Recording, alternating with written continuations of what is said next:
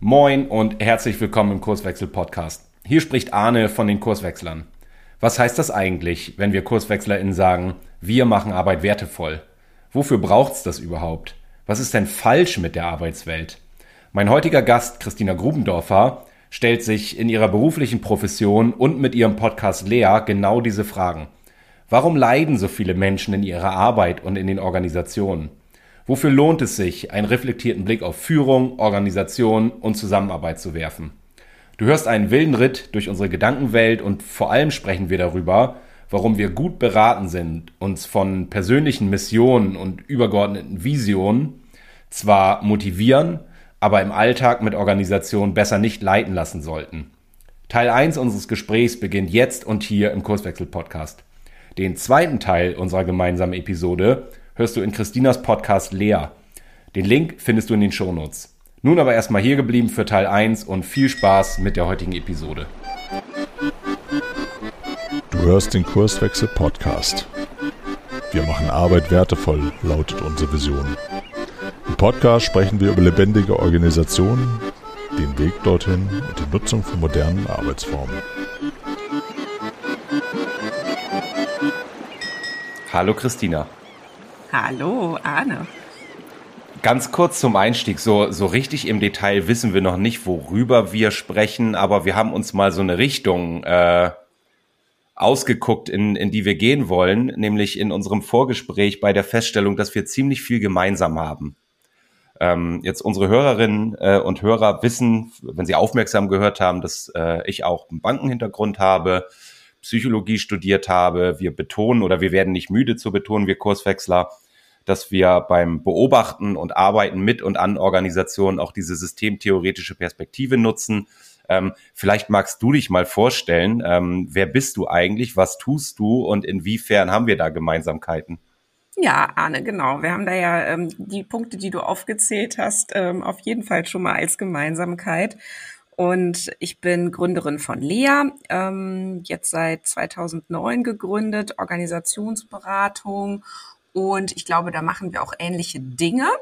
Wir haben so im Fokus Führungsentwicklung, Kulturtransformation und Strategien. Ich mache das jetzt ähm, auch schon noch länger als Lea und zwar seit über 20 Jahren habe ähm, vor der Lea ähm, mich mal sehr stark auch mit dem Thema Employer Branding äh, beschäftigt und habe auch jetzt noch, ähm, ehrlich gesagt, ein kleines Fable für alle Themen rund um Arbeitgeberattraktivität. Mm, genau, und ich lebe in Berlin und bin hier gerade ganz ähm, freudig gestimmt, dass wir hier heute über so ein spannendes Thema sprechen wollen. Aber das sagst du jetzt ja gleich noch, worüber wir eigentlich reden. Ja, genau. Also ich, ich fange mal an. Wir als Kurswechsel haben ja uns mal den Claim gegeben, wir machen Arbeit wertevoll.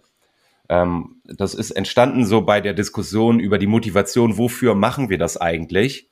Und ähm, wenn ich Lea suche, dann finde ich euch über die Website becomebetter.org.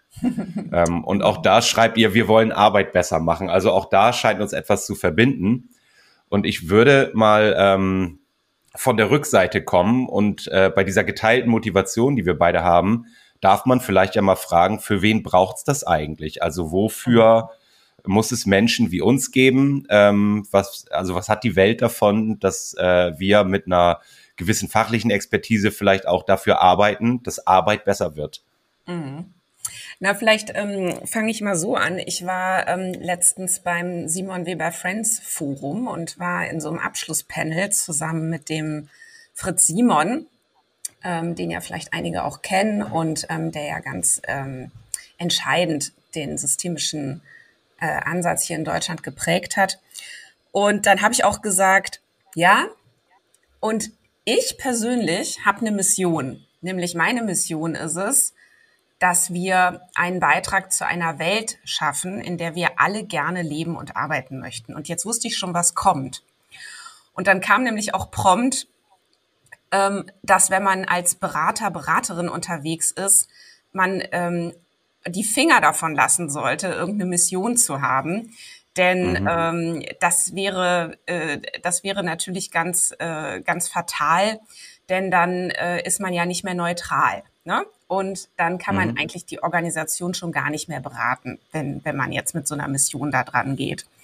Und ich finde, da hat er auch in Teilen recht. Ich weiß nicht, wie du es siehst. Ähm, und ich finde, man muss auch unterscheiden zwischen dem, äh, was mich wiederum äh, jeden Morgen aufstehen lässt und gerne arbeiten lässt und dem, ähm, wie ich auf eine Organisation zugehe, also mit wie viel eigenem Wollen oder mit wie viel eigenem Interesse, was dann da passiert, gehe ich eigentlich auf eine Organisation zu oder ne, bleibe ich eben ein Stück offen für das, was diese Organisation eigentlich gerade für einen Schmerz hat ähm, oder wo sie eigentlich hin will und dann helfe ich ihr eben dabei, dahin zu kommen. So. Mhm. Und ich finde, das muss man halt unterscheiden. Äh, ja, ab, absolut. Also Du hast es äh, gerade äh, gesagt mit, wofür stehe ich morgens auf? Und also bei mir war es auch so mit, äh, so in der naiven Phase ähm, Lalu gelesen und irgendwie das Gefühl gehabt, ja, das ist es und äh, jetzt behelligen wir mal alle Organisationen, dass sie genauso ticken müssen. Äh, über die Erkenntnis, dass Organisationen dann ja doch irgendwie so ihr Eigenleben haben und ihre Eigenlogik und das alles irgendwie Sinn macht in dem Unsinn, den wir da so beobachten und insofern glaube ich auch, diese Organisation erstmal zu verstehen, warum sie so ticken, wie sie ticken und dann gezielt dabei helfen, dass sie besser funktionieren. Das macht am Ende, und da schließt sich für mich dann wieder der Kreis, ähm, auch Menschen glücklich, ähm, die sich viel wirksamer als viel wirksamer erleben in ihrer Arbeit und so weiter.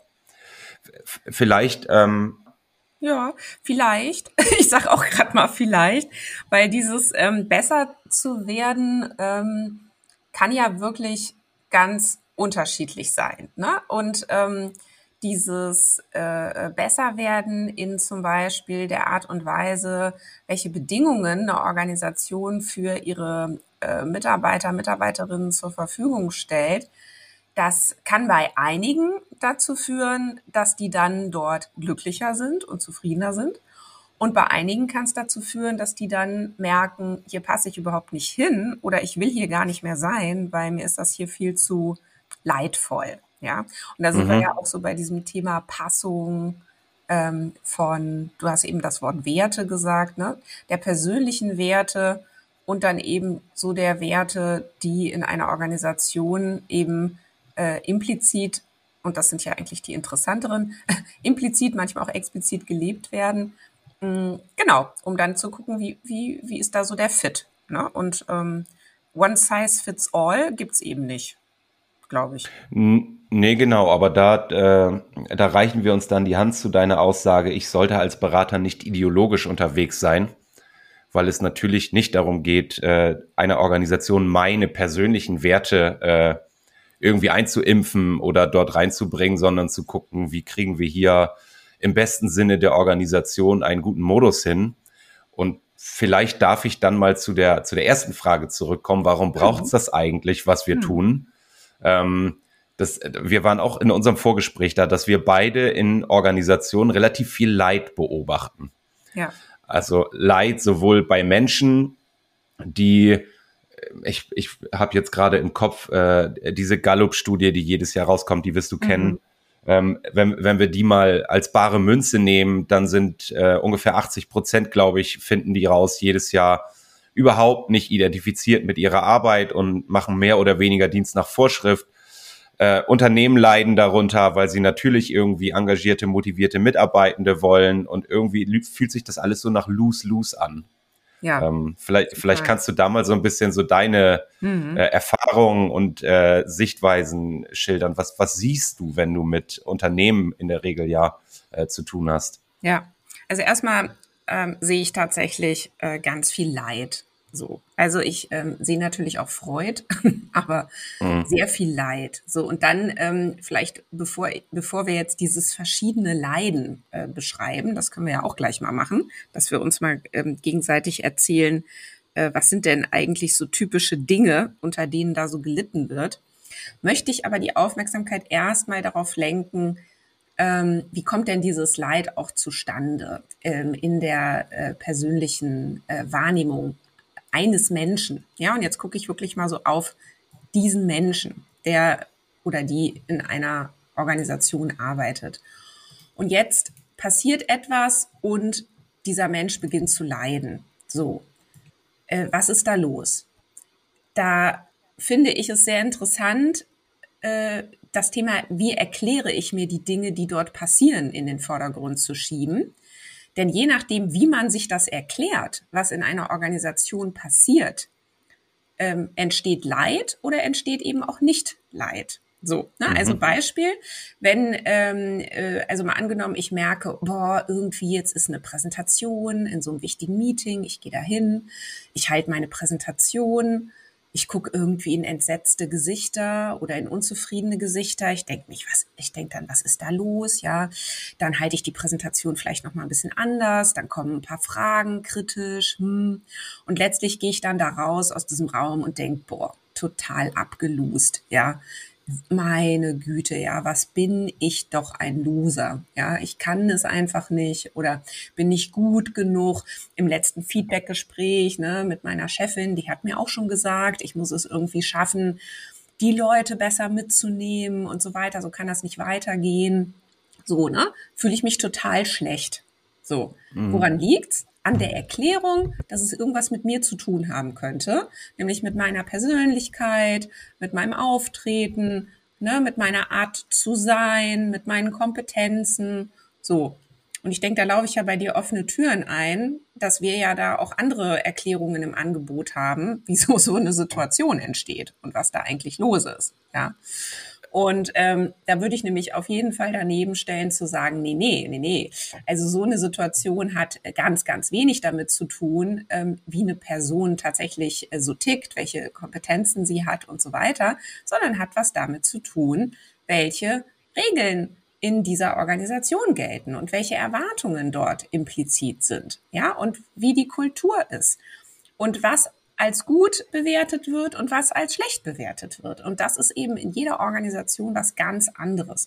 Und es könnte sein, dass diese Person, sobald sie den Kontext wechselt und in eine andere Organisation geht und diese Präsentation nochmal so hält, in genau derselben Art und Weise, ein riesen Erfolgserlebnis hat. Ja, vielleicht mhm. beklatscht mhm. wird, mit erhobenem Haupt aus dem Raum rausgeht und sagt, boah, super, das hat ganz toll funktioniert, genau das erreicht, was wir erreichen wollten als, als Abteilung.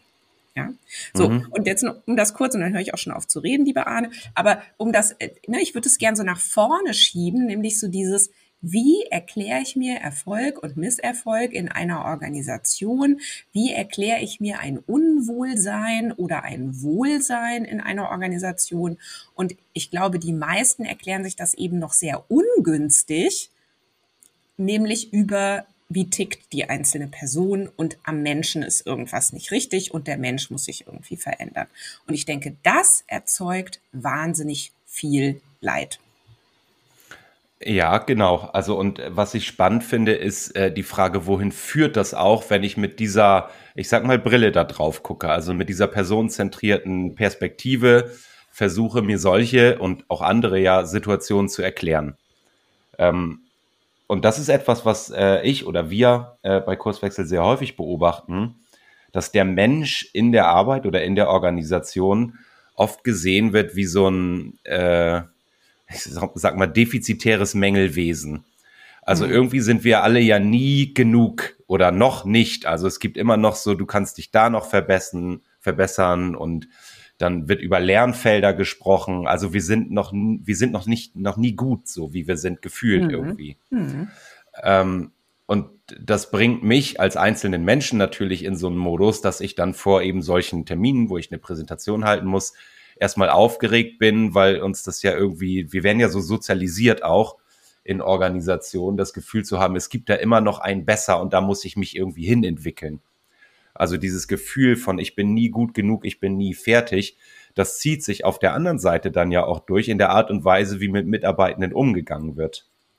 Also genau. ich denke an, an all diese Personalentwicklungsmaßnahmen, die inhaltlich vielleicht sehr gut sind, aber die ja Menschen auch irgendwie darauf abrichten, ähm, ständig ihre Defizite im Blick zu haben äh, und an sich zu arbeiten, statt mal wirklich äh, an Wertschöpfung und an der Sache. Ja, total. Also da stimme ich dir ähm, äh, sehr zu. Und, ähm, und ich würde gern auch noch einen Schritt weiter gehen, nämlich zu sagen, mh, Es wird also immer, oder der Mensch erklärt sich das durch sich selbst, was da passiert, und die anderen erklären sich das ja auch durch den Menschen. Und so kommt es dann ja eben zu diesen Personalentwicklungsmaßnahmen, die du gerade beschrieben hast. Und ich finde es eigentlich ganz spannend zu schauen, dass ähm, es ja einige gibt, die ja einen Schritt weitergehen und sagen, ja, Moment mal, ähm, sind doch gar nicht die Menschen, die das Problem sind, denn Menschen sind doch von Natur aus gut, die wollen gerne einen Beitrag leisten, die wollen gerne auch ähm, zu einem größeren Ganzen in einer positiven Art und Weise beitragen. Ne, die sind schon motiviert, man muss die nicht erst motivieren, die wollen Hochleistung bringen, die wollen, die wollen. So, das heißt, der Mensch kann doch nicht das Problem sein. Und jetzt kommt aber gleich der nächste äh, Fehler, wie ich finde, im Denken dann heißt es nämlich, ja nicht der Mensch ist krank, also ich übertreibe es jetzt mal, sondern das mhm. System ist krank. Die Organisation ist krank. Ja, und die Organisation hat verschiedene Krankheiten und die müssen wir jetzt irgendwie analysieren. Und jetzt können wir irgendwie noch gucken, was sind denn so die häufigsten Organisationskrankheiten? Ähm, und dann müssen wir die irgendwie heilen. So.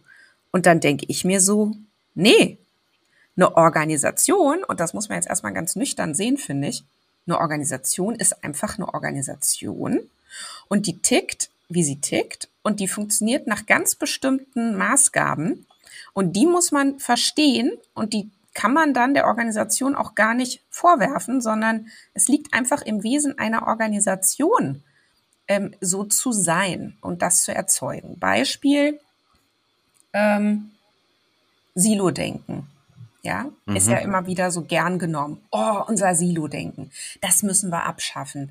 Das muss bei uns doch aufhören, dass sich hier der Einkauf ständig mit dem Vertrieb streitet und die, äh, und die streiten sich mit Forschung und Entwicklung und die streiten sich wieder mit HR und, und, und, und, und, und alle halten sich für Idioten gegenseitig. Baut doch mal das Silo-Denken ab, ja. Und da muss man wirklich mal kapieren, das geht nicht sondern es ist das Wesen der Organisation, hier äh, ne, ne, man könnte sagen, auch hier eine funktionale Differenzierung zu haben. Das kann man auch Arbeitsteilung nennen. Das ist die Idee von Organisationen, Leute. Also deswegen ja. haben wir Organisationen erfunden, um Arbeit zu teilen. Und dann machen eben die einen das und die anderen das. Ja, natürlich haben die ihre eigenen Rationalitäten. Ne? Und natürlich sind die da drin verhaftet. Und natürlich erzeugt das auch Konflikte und Ärger. Die sind aber total normal. Und die sind nicht ein Symptom dafür, dass die Organisation krank ist. Wie siehst du Ja, genau. ja, also ich, ich, ich finde, äh, du hast mit Silo-Denken äh, fast das beste aller Beispiele genannt, zumindest das, was mir spontan einfällt, weil wir haben, ich nehme mal das Wort, ich mache das mal semantisch. Bei Silo-Denken haben wir ein zusammengesetztes Wort, das besteht aus Silo und Denken. Und jetzt sind wir uns wahrscheinlich alle relativ schnell einig, dass das irgendwie nicht cool ist, wenn ich so ausgeprägtes Silo-Denken beobachte. Da ist aber ja die Frage, liegt's am Denken oder an den Silos? Und oder an auch, der Beobachtung.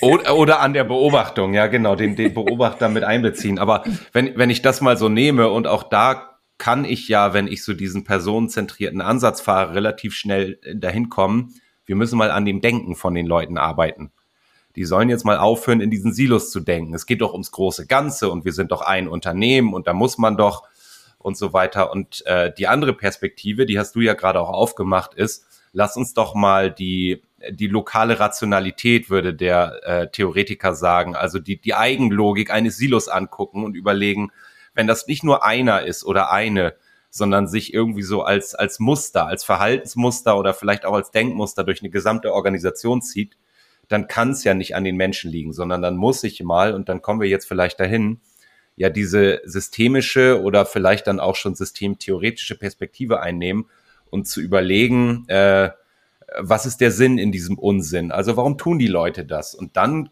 finde ich, kommt man einen ganzen Schritt weiter, wenn man anfängt zu verstehen, ähm, so kontraintuitiv das erstmal klingt, äh, welchen Wert hat denn dieses Denken eigentlich für das äh, gute funktionieren, gute setze ich gerade mal in Anführungsstrichen, so eine Organisation. Hm. Ja, Absolut. Und auch das kann ja wieder Leid reduzieren, ja. Nämlich, wenn ich eine andere Erklärung dafür habe, was da passiert. Und wenn ich verstehe, das hat jetzt nicht damit zu tun, dass die Leiterin des Einkaufes eine blöde Kuh ist, sondern das hat was damit zu tun, dass die eben nun mal in dieser lokalen Rationalität ihres Einkaufsbereichs handelt und dass die selbstverständlich die Ziele ihres Einkaufsbereichs versucht zu erreichen für das Unternehmen, ja, und damit natürlich auch ein übergeordnetes Ziel ähm, äh, äh, unterstützt. Und wenn ich das verstehe, dass die mich nicht persönlich meint und dass die nicht jetzt tatsächlich mit mir unbedingt sich streiten will, weil sie an mir irgendwas nicht mag, ja, dann muss ich da eben auch nicht mehr drunter leiden, sondern dann kann ich da ganz anders draufschauen, kann das ganz anders bewerten und kann abends in Ruhe nach Hause gehen und habe am äh, Abendbrottisch hoffentlich ein besseres Thema, als die blöde Kuh von der, vom Einkauf. Ja. Ich, und ich, ich finde, das ist äh, unfassbar entlastend auch. Also ich äh, habe gestern gerade einen Podcast aufgenommen, da sind wir vorbeigekommen an diesem Vorwurf, der äh, oft an die Systemtheorie gerichtet wird. Ähm, das sei ja sehr unmenschlich, weil ich den, den Menschen nicht in den Mittelpunkt stelle. Ich finde, das Gegenteil ist der Fall. Also ein Zitat, was mich sehr geprägt hat, stammt von, äh, von dem Gerhard Wohland, den wirst du kennen wahrscheinlich, mhm. ähm, der, der mal gesagt hat, wer Helden und Schuldige braucht, um eine Situation plausibel zu erklären, der hat die Situation noch nicht verstanden. Mhm. Ähm, und das ist wahrscheinlich sehr pauschal und äh, Konflikte können natürlich auch personeller Natur, Natur sein. Ich äh, glaube aber, und das ist auch so die Erfahrung, das ist in den seltensten Fällen äh, tatsächlich so. Sondern wie du schon sagst, da streiten äh, nicht die Fritz und die Hanna, sondern der Einkauf mit dem Vertrieb.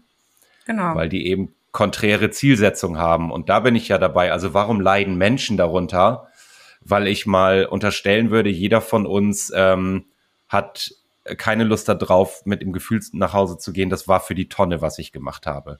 Mhm. Wir wollen irgendwie eine positive Resonanz, also unseren Wertbeitrag auch spüren und am Ende kriege ich diesen Wertbeitrag. Also warum organisieren wir uns, um Probleme im Markt zu lösen? Und in diesen verschachtelten Silostrukturen sind ja Menschen oft, ähm, um mal so ein Bild dazu aufzumachen, wie so ein Rädchen im System sollen sie funktionieren und sie sind ganz weit entkoppelt. Bin ich wieder bei Gallup eigentlich. Wie ist meine Identifikation mit meiner Arbeit? Von genau diesem Gefühl von Wertschöpfung und Wirksamkeit und dass das irgendwann eine gewisse Frustration und vielleicht auch Resignation bei Organisationsproblemen auslöst, das kann ich schon verstehen. Ja, vor allen Dingen äh, muss man ja auch dazu sagen, es hilft ja nicht, wenn jetzt eine einzelne Person diesen anderen Blick einnimmt und jetzt eine andere Erklärung hat für das Geschehen.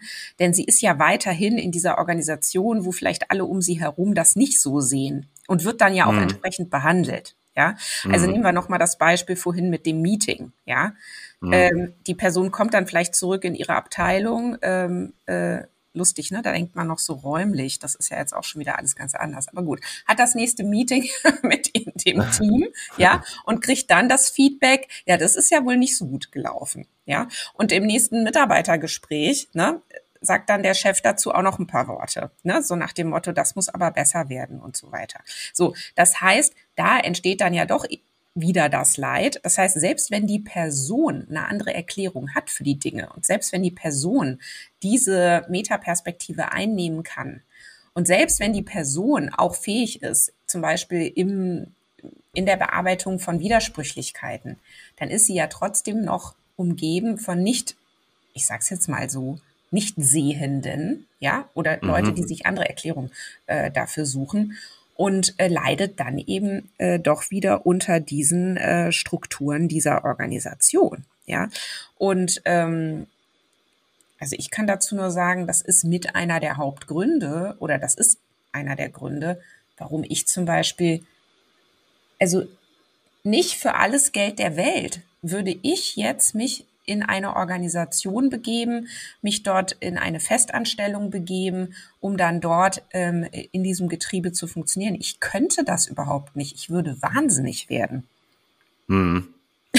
Ab, also, äh, ja? ab, absolut. Ich, ich, ich muss gerade denken an, an Nico. Äh, Nico ist Mitglied bei uns im Team. Äh, Nico hat bei uns angefangen als Schüler ähm, noch äh, für, macht bei uns Podcast, also wo wir gerade dabei sind, so ein bisschen die Nachbearbeitung, unterstützt uns da, äh, kümmert sich um Social Media und so weiter.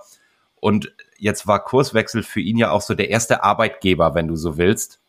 Ähm, und er ist schon eine Zeit lang dabei und wir haben irgendwann gesagt, Nico, eigentlich bist du versaut für die Arbeitswelt, ähm, weil du Arbeit in einer Art und Weise kennengelernt hast, wie, also im Konzern läuft es anders. Ja. Ähm, und so, so geht's mir auch. Ich, ich glaube, ich könnte das nicht mehr jetzt, wo ich kennengelernt habe, wie es auch anders funktioniert. Ja, das, das, das glaube ich. Ähm, aber gut, da hilft ja jetzt keine, da hilft jetzt ja nicht diese Distanzierung, ne, sondern wir haben uns ja nun auch aufgemacht, äh, durchaus. Und jetzt sind wir wieder bei Mission, ja, mhm. weil das ist durchaus meine Mission, zu sagen, Leute, guckt doch mal anders auf das Geschehen und sucht doch mal nach Erklärungen dafür, die euch dann sehr viel besser dabei helfen, A, das zu verstehen, aber es dann eben auch positiv zu beeinflussen. Also positiv im Sinne von in eine Richtung, von der ihr glaubt, dass das gut wäre. Ja, so, mhm. um eben auch die gemeinsame Existenz zu sichern. Ja, und eben um auch dafür zu sorgen, dass die Leute nicht schreiend weglaufen äh, weil die Zustände so furchtbar sind in dieser Organisation, ja, oder eben auch wirklich gesund mitarbeiten können und nicht ähm, krank werden. Ne? Also die, die Anzahl der psychischen Erkrankungen ist ja ähm, äh, sehr stark gestiegen. Vielleicht liegt es aber auch einfach nur daran, es ist heute zum Glück gesellschaftlich ein bisschen akzeptierter zu sagen, ich habe da eine psychische Erkrankung, eine psychische Belastung. Ne? Das ist äh, äh, so, kommt schon so in Richtung, ich habe Rückenschmerzen. Mm, so, da weiß man jetzt nicht, war das nicht vorher genauso viel und trauen sich jetzt nur viel mehr Leute ähm, äh, darüber auch zu sprechen, ist ja auch egal. Die Anzahl der psychischen Erkrankungen, die auch unter, un, unter Umständen ähm, damit zu tun haben, wie, wo die Leute arbeiten, ist ja sehr, sehr hoch. Ja? So. Und ich finde, da ist es ähm, auf jeden Fall ähm, als Unternehmer, als Unternehmerin wichtig, auch hinzugucken. Ja, also mhm. sind eigentlich unsere Arbeitsbedingungen hier und sind die organisatorischen Bedingungen eigentlich gesund? Mhm. Ja? Oder machen die die Leute krank? Ja, also äh, da bin ich fast bei der Frage, was ist Aufgabe von Organisationen in, mhm. in dieser Hinsicht? Ne? Bin, ich, bin ich dafür verantwortlich, dass, ich sag mal so, das psychische Wohlbefinden meiner Mitarbeitenden auf, auf einem Top-Level ist? Ähm, und die Antwort ist wahrscheinlich Jein. Also die Frage ist, mhm. für welche Teile bin ich verantwortlich? Und du hast es schon angesprochen. Es ist mein Job als Unternehmen, Arbeitsbedingungen zur Verfügung zu stellen, in denen geleistet werden kann, äh, in denen gesund geleistet werden kann und in denen Menschen am Ende dann auch das äh, Gefühl erleben, wir haben es schon angesprochen, dass das, was sie tun, äh, Wert erzeugt. Also es fühlt sich ja gut an. Mhm. Und wenn ich habe, ich habe gerade so den Herzberg im äh, Kopf, äh, mhm. Motivationspsychologen, der diese zwei Stränge aufgemacht hat. Was führt zu Arbeitszufriedenheit und was führt auf der anderen Seite zu Demotivation? Und dieses Demotivierende, wir haben jetzt über Leid gesprochen. Ähm, wenn ich, wenn ich dem Herzberg folge, dann geht es da eigentlich ausschließlich um meine Arbeitsumgebung, also die Art und Weise, wie ich arbeiten kann, die Art und Weise, wie Führung stattfindet, ähm, die Art und Weise, was ich da tue und so weiter und, und äh, wie ich das tue. Und diese ganzen Themen, die in dieser New Work Bubble oft dann mittlerweile ja schon mit einem zwinkernden Auge gesagt werden. Also äh, Kickertisch, Obstkorb, äh, Vollkaffeeautomat und so weiter, die sind nice to have, aber darum geht's eigentlich nicht. Und ich glaube, das Leiden vieler Menschen kommt zustande, weil das, was ich jetzt gerade zuerst genannt habe, in den Organisationen, wie sie heute vielfach funktionieren, nicht mehr stattfindet, äh, ja nicht mehr stattfinden kann. Mhm. Zumindest zu großen Teilen. Und vielleicht äh, darf ich noch drei Sätze sagen, weil wir ja. wollen ja, liebe Christina, gleich mal eben die Seiten wechseln.